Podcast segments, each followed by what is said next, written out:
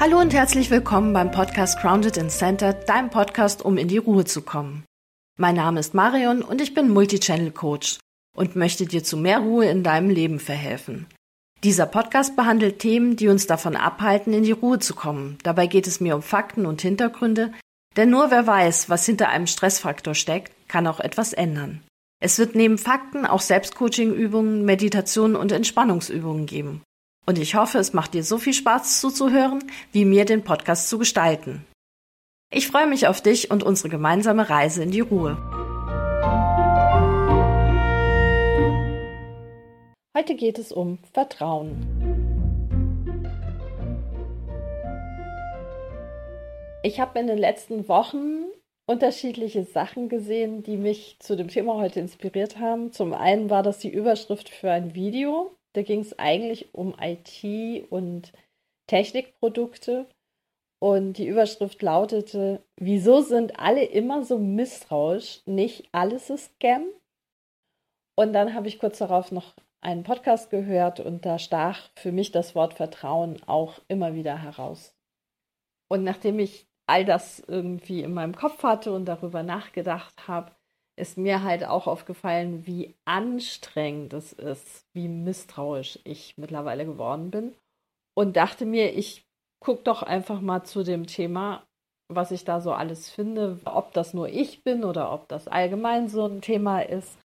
Ja, und dann dachte ich mir, hey, dann kann ich euch da ja gleich mitnehmen und habe dann angefangen zu recherchieren und da kam dann raus, dass das Thema doch etwas größer ist, als ich dachte und bei weitem mehr als eine Podcast-Folge füllen wird. Und daher wird es jetzt wieder so ein mehrere Podcast überbrückende Thematik sein.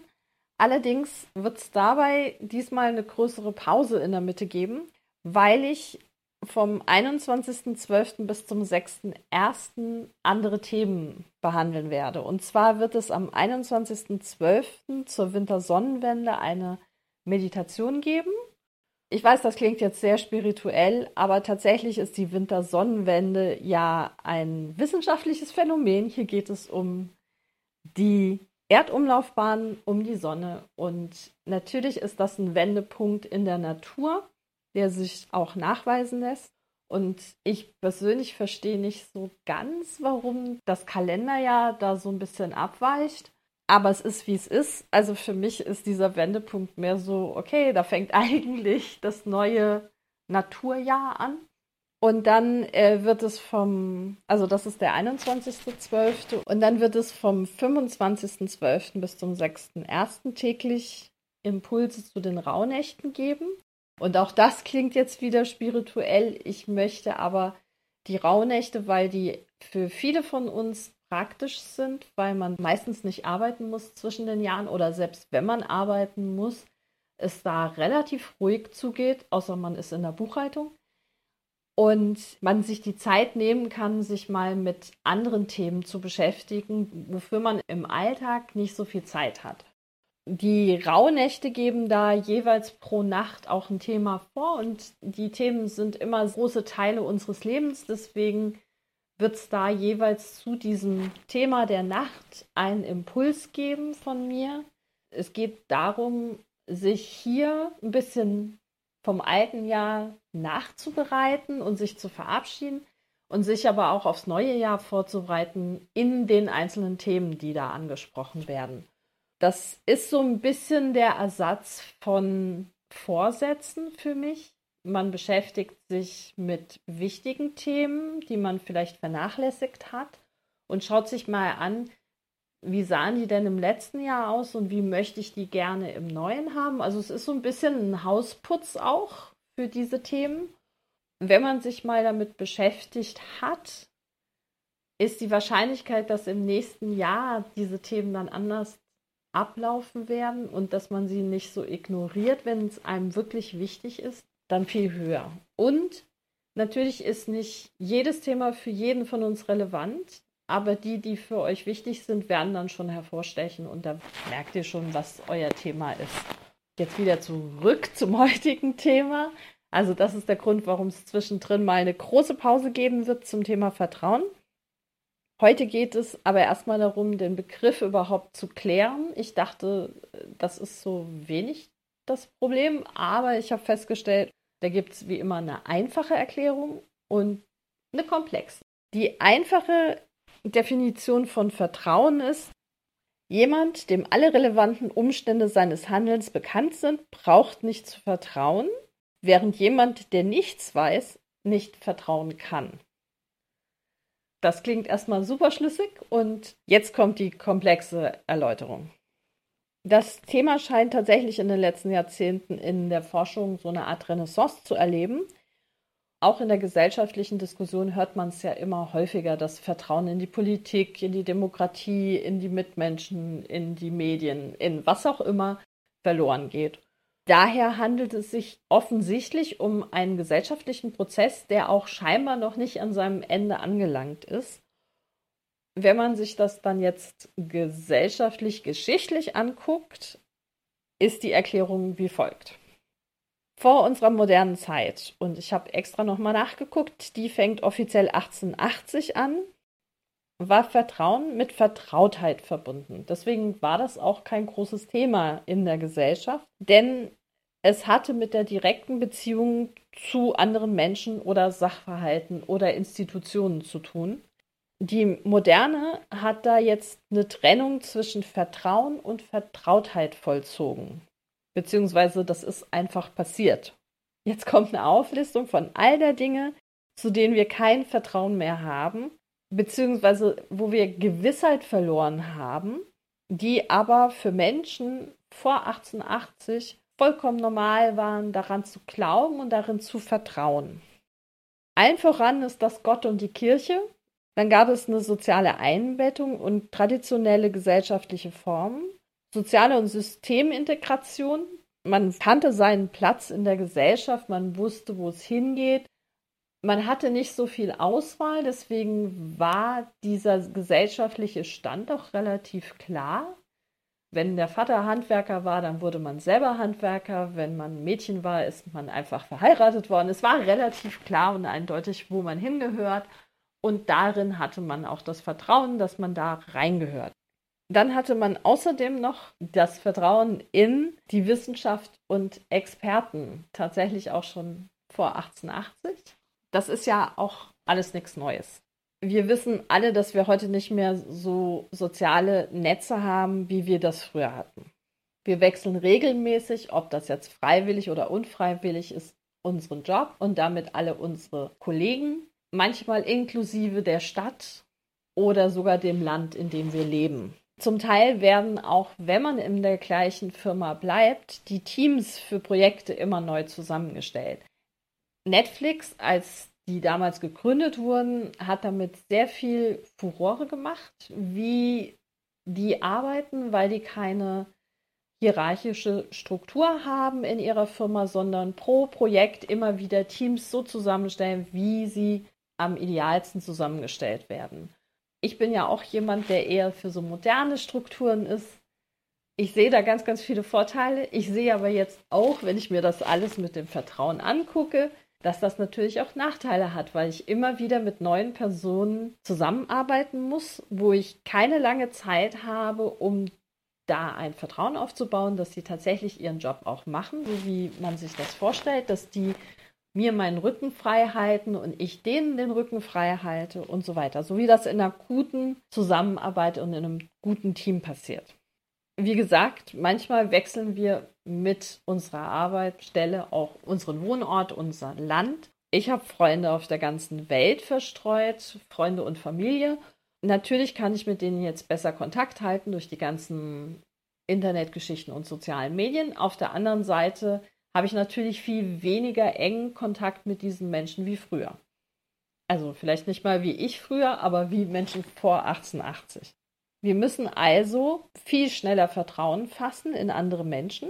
Wir müssen viel schneller Freundschaften und Teams bilden, haben dafür immer weniger Zeit. Und dazu hat sich sogar schon ein Begriff gefunden, und zwar der Swift Trust. Was ich auch wiederum spannend fand, war, dass wir außerdem Misstrauensagenturen gegründet haben.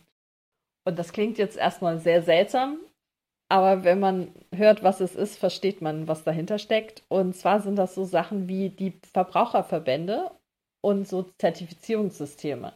Das heißt, die übernehmen für uns dieses Erkunden, ob man diesen Institutionen, diesen Firmen vertrauen kann oder nicht. Allerdings misstrauen wir selbst diesen Verbänden und Zertifizierungssystemen mittlerweile schon, hat so sein Eigenleben entwickelt. Auf all das werde ich mit Sicherheit später nochmal eingehen. Heute geht es erstmal darum, was ist denn eigentlich Vertrauen? Wie ist es definiert und erklärt? Ich habe jetzt aus dem Spektrum der Wissenschaft, aus dem Lexikon der Psychologie und dem dortigen Essay zum Thema Vertrauen Folgendes gefunden. Vertrauen wird meist umgangssprachlich verwendet und dort für viele Situationen, Lebensbereiche und sogar Dinge verwendet. Beispiele: Selbstvertrauen, Vertrauen in den Partner, die Medien, Geld oder Gesetze. Das ist beliebig fortführbar. Nicht nur in der Psychologie, sondern auch in vielen gesellschaftswissenschaftlichen Feldern und Bereichen. Zumindest im deutschsprachigen Raum hat Vertrauen in den späten 90ern eine Renaissance erlebt und die Gemeinsamkeit all dieser Ansätze, über die ich gleich auch nochmal reden werde, ist folgende Erläuterung. Vertrauen bezieht sich auf die Zukunft, beruht aber auf vergangenen Erfahrungen. Soweit, so klar. Vertrauen ist ein Zustand zwischen Wissen und Nichtwissen. Jetzt kommen wir wieder auf die einfache Erklärung. Jemand, dem alle relevanten Umstände seines Handelns bekannt sind, braucht nicht zu vertrauen, während jemand, der nichts weiß, nicht vertrauen kann. Vertrauen impliziert eine risikoreiche Wahl, wobei das Risiko darin liegt, bei enttäuschtem Vertrauen persönlich negative Konsequenzen tragen zu müssen. Hier schon mal für jeden, der es nochmal nachlesen möchte, ich habe jedes Mal zu meinen Podcasts einen Blogartikel, da kann man es nochmal nachlesen und da sind auch alle Quellen verlinkt. Und jetzt hat, wie gesagt, die Psychologie und auch viele andere gesellschaftswissenschaftliche Zweige da ihre eigenen theoretischen Ansätze zu dem Thema Vertrauen gefunden. Und wir fangen mit der Entwicklungspsychologie an. Hier geht es um das Urvertrauen. Das haben ja wahrscheinlich einige schon gehört. Und hier geht es darum, dass im frühkindlichen Stadium das Verhältnis zwischen Mutter und Kind dieses Urvertrauen im optimalen Fall stärkt, sodass das Kind als Erwachsener und auch als älterer Erwachsener dann genug Vertrauen in sich selbst und in die Welt hat, um durchs Leben zu kommen.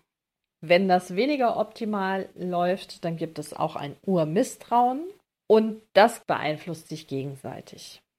Die Sozialpsychologie, die erforschen Gruppendynamiken und Gesellschaft. Und hier entspricht Vertrauen einer Erwartungshaltung in Zweierbeziehungen oder einer Qualität in Beziehungsgeflechten von Gruppen und geschlossenen Netzwerken.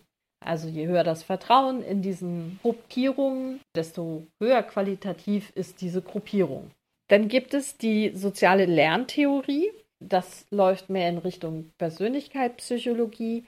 Und hier wird Vertrauen als die Erwartung einer Person gefasst, sich auf die Aussagen anderer Individuen oder Gruppen verlassen zu können. Dabei wird zwischen generalisiertem und spezifischem Vertrauen unterschieden. Und das fand ich jetzt nochmal spannend. Spezifisches Vertrauen bezieht sich auf Erfahrungen mit konkreten Situationen oder Personen, während generalisierte Vertrauen sich über die Zeit aufbaut, indem Erfahrungen sich zu einem einer verallgemeinerten Erwartungshaltung in Bezug auf die Vertrauenswürdigkeit von Personen oder Situationen sammeln. Das heißt, ich habe einmal spezifisches Vertrauen, weil ich die Situation schon mal so erlebt habe und da ist es gut ausgegangen. Oder ich kenne die Person schon und ich weiß, auf die kann ich mich verlassen, der kann ich vertrauen.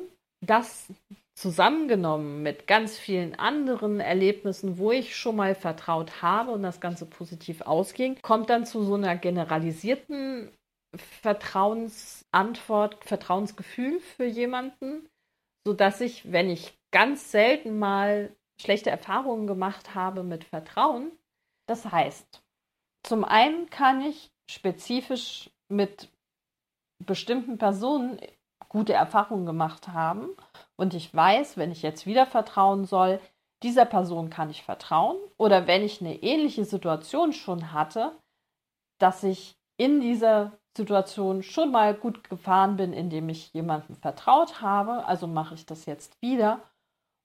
Und dann, je mehr ich solche Erfahrungen habe, die spezifisch sind, desto mehr beeinflusst es generell mein Vertrauensverhalten. Das heißt, je mehr positive Erfahrungen ich sammle mit spezifischen Menschen oder Situationen, desto genereller bin ich bereit zu vertrauen.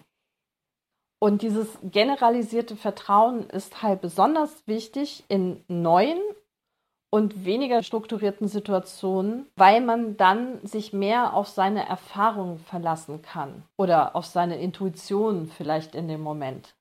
Diese Ausbildung des generalisierten Vertrauens wird als eine erlernte, zeitstabile Persönlichkeitsvariable beschrieben, die sich durch neue Lernerfahrungen verändern kann. Dann gibt es den funktionalistischen Ansatz. Der geht da sehr praktikabel dran. Der Mensch muss, um handlungsfähig zu sein, Informationen reduzieren. Und zu dieser Reduktion hat er unterschiedliche Mechanismen entwickelt und eine davon ist Vertrauen. Vertrauen ist zwar immer eine risikoreiche Vorleistung, weil es auch Kontrollverzicht bedeutet und es kann zu Enttäuschungen führen. Dem steht aber gegenüber, dass größeres Vertrauen auch einen größeren Spielraum an Handlungsmöglichkeiten bietet. Und hier wird dann differenziert zwischen Vertrauen und Zutrauen, beziehungsweise Systemvertrauen. Vertrauen zwischen Personen beruht auf persönlichen Erfahrungen in der Interaktion. Systemvertrauen hingegen bezieht sich auf die Verlässlichkeit historisch entwickelter sozialer Muster und Konventionen. Es stabilisiert den sozialen Zusammenhalt in komplexen Systemen. Die Soziologie Politologie sieht Vertrauen als eine generalisierte und/oder aggregierte Zuversicht in das Verhalten von Mitmenschen im Allgemeinen oder auch Institutionen. Das klingt doch sehr positiv, eine aggregierte Zuversicht. Die Philosophie geht dann hier wieder mehr auf die bindende Moral zwischen den Personen eines Vertrauensaustausches ein. Also da geht es weniger, woher kommt's, sondern mehr, wie moralisch komplex ist das, wenn mir jemand Vertrauen schenkt, dass ich dann auch so handle, wie man es erwartet. In der Ökonomie, und das erklärt sich fast von alleine, geht es mehr um Verhaltensentscheidungen für oder gegen eine Kooperation in Spiele theoretisch beschreibbaren Situationen. Und es gibt tatsächlich ganz viele Bereiche aus der Wirtschaft, wo Vertrauen wichtig ist und wo Vertrauen auch erforscht wird. Ich habe eine Studie gefunden, da ging es um Kooperationen zwischen englischen und chinesischen Firmen und wie weit hier das Vertrauen wichtig ist, damit Kooperationen auch funktionieren kommen wir zu dem Bereich, wie all diese gesellschaftswissenschaftlichen Bereiche in der Forschung arbeiten. Und da unterscheidet man zum einen zwei Methoden. Das eine ist ein Einsatz von Fragebögen. Das heißt, man wird einfach per Fragebogen, der standardisiert ist, durchgefragt. Und dann gibt es nochmal die andere Forschungsmethode, indem man hier einfach ein Experiment durchlaufen lässt. Das heißt, es werden vorgegebene Situationen durchspielt wo Menschen sich in Anführungsstrichen natürlich verhalten sollen. Und dabei wird geschaut, wie entsteht Vertrauen, wie ist die Dynamik, stabilisiert es sich und dann auch die Entwicklung von Vertrauensbeziehungen über einen Zeitraum hinweg. Okay, ich habe ja jetzt schon gesagt, im Bereich Wirtschaft spielt das eine Rolle, aber wo wird dann sonst noch an Vertrauen geforscht? Und da gibt es zum Beispiel die Bereiche Arzt-Patienten-Beziehung oder Psychotherapeut-Klient, bei Partnerschaften und Liebesbeziehungen, bei Lehrenden und Lernenden und auch das, was man halt häufiger in den Medien hört, dass es um Vertrauen zur Technologie, den Medien, politischen Institutionen und deren Repräsentanten geht. Dann kann man auch noch mal schauen, wie das Vertrauen, zum Beispiel Arzt-Patient, wie vertrauen sich denn Ärzte untereinander oder Patienten untereinander? Und das untergliedert dann auch noch mal diese Forschungsebenen. Und dann gibt es natürlich noch die medizinische Forschung, die Neurologie. Noch können Wissenschaftler nicht erklären, wie genau Vertrauen im Gehirn entsteht. Aber was sich schon sagen lässt, ist, wenn die Aktivität in der Region des Gehirns, die für Angst zuständig ist, niedriger wird, wird das Vertrauen größer. Das heißt, Angst und Vertrauen hängen stark miteinander zusammen. Und je weniger Angst wir haben, desto stärker wird das Vertrauen. Zumindest bis zu einem gewissen Punkt, denn man hat auch mit Hilfe von Hirnscans zeigen können, dass Menschen, die so gut wie keine Angst verspüren, auch kein Vertrauen fassen können. Es ist also ein Minimum an Angst notwendig, um überhaupt vertrauen zu können. Und diese Angst ist scheinbar der Antrieb dafür, sich zu öffnen und das Vertrauen zu haben. Ich habe jetzt einen praktischen Erklärungsansatz gefunden, der vom Max Planck Institut für Gesellschaftsforschung in Köln entwickelt worden ist. Ich habe den gefunden im Forschungsbericht der Max Planck Gesellschaft von 2006. Das ist also schon ein bisschen älter, aber ich fand den trotzdem sehr umfassend und wie gesagt praktischer veranlagt als manch anderes. Und hier gehen die Forscher von drei Perspektiven oder drei Elementen aus, die auf das Vertrauen Auswirkungen haben. Und das erste ist die Vernunft.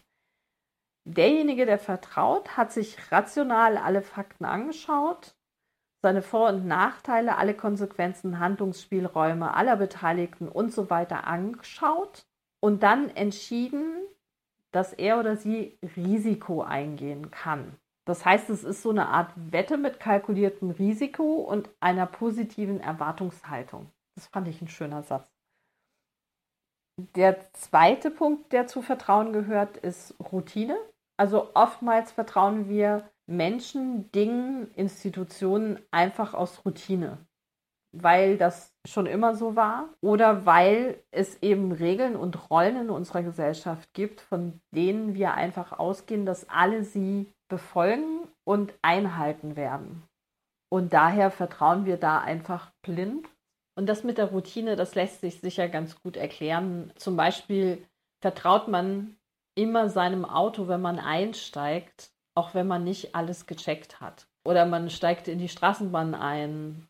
Man vertraut bestimmten Institutionen, das mag bei jedem anders sein, aber Institutionen wie die Kirche oder die Polizei hatten bis vor ein paar Jahren einfach auch noch diesen Vertrauensvorschuss aus ihrer Institution heraus. Der Vorteil von diesem routinemäßigen Vertrauen ist, dass Routinen wiederum zu Vertrauen führen. Und dann kommt man in so einen Vertrauenskreislauf, der wahrscheinlich, wenn ich jetzt zurückdenke an die anderen Erklärungsversuche, für so eine generalisierte Vertrauensgeschichte gut ist, sodass mein Vertrauensgefühl ins Leben sich dadurch auch weiter verbessert und positiv gestaltet und ich einfach mehr Vertrauen in mein Umfeld habe. Das dritte sind Erfahrungen. Und hier handelt es sich um Lernprozesse. Also man überträgt hier Erfahrungen aus manchmal ähnlichen, manchmal nicht, aber aus anderen Situationen in der Vergangenheit auf die jetzige Situation und dann hat das die Konsequenz, dass ich entweder vertraue oder nicht. Und natürlich ist das alles nicht so getrennt in unserem Kopf und in unserem Verhalten. Diese drei Elemente oder Perspektiven wirken in der Praxis zusammen. Die ergänzen sich oder die kompensieren sich oder die relativieren sich gegenseitig. Trotzdem ist das noch nicht der komplette Ablauf von Vertrauen, denn diese drei Elemente bieten die guten Gründe, warum man vertrauen kann. Aber Vertrauen geht dann ja noch mal diesen einen Schritt weiter, weil ich habe jetzt gute Gründe, aber auf der anderen Seite steht ja immer noch dieses Risiko, dass ich es nicht 100% weiß. Deswegen muss ich jetzt diesen Sprung wagen von ich weiß nicht alles und ich kann hier vertrauen oder ich weiß nicht alles und ich lasse es.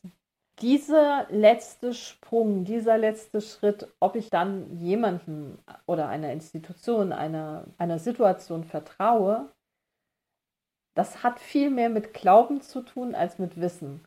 So, und das waren jetzt eine Menge Definitionen.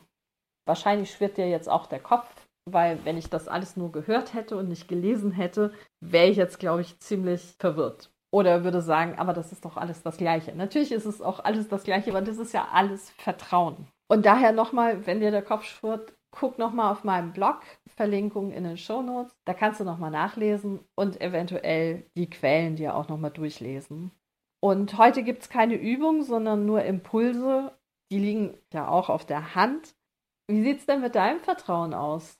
Wem hast du früher mal vertraut und heute nicht mehr? Und wieso? Und wirst du der Person, der Institution nochmal vertrauen? Was sind denn deine Grundlagen, einer Person zu vertrauen? Zum Beispiel jemanden, der einen Podcast macht. Wieso traust du dieser Person und nimmst die Informationen von ihr ernst? Anwesende natürlich jetzt ausgeschlossen. Das waren jetzt erstmal so ein paar Gedankenanstöße. Es kommen bestimmt viel, viel mehr, wenn du dich einmal damit beschäftigt hast. Und dann kommt nächste Woche hoffentlich weniger Theorie. Das kann ich im Moment noch gar nicht sagen, weil ich mit der Recherche noch gar nicht am Ende bin. Aber ich gucke, dass es ein bisschen praktischer wird. Dann hören wir uns nächste Woche. Ich hoffe, du wirst eine wundervolle Zeit haben. Bis dann. Ciao, ciao. Ich hoffe, der Podcast hat dir gefallen und du kannst etwas für dich mitnehmen. Wenn du Interesse an den Themen hast, schau doch mal auf meiner Webseite vorbei. www bewusst-wandel-leben.de. Und wenn du auf dem Laufenden bleiben möchtest, kannst du dich dort auch zu meinem Newsletter anmelden. Ansonsten hören wir uns hoffentlich bei der nächsten Folge wieder. Bis dahin, habt eine ruhige Zeit. Eure Marion.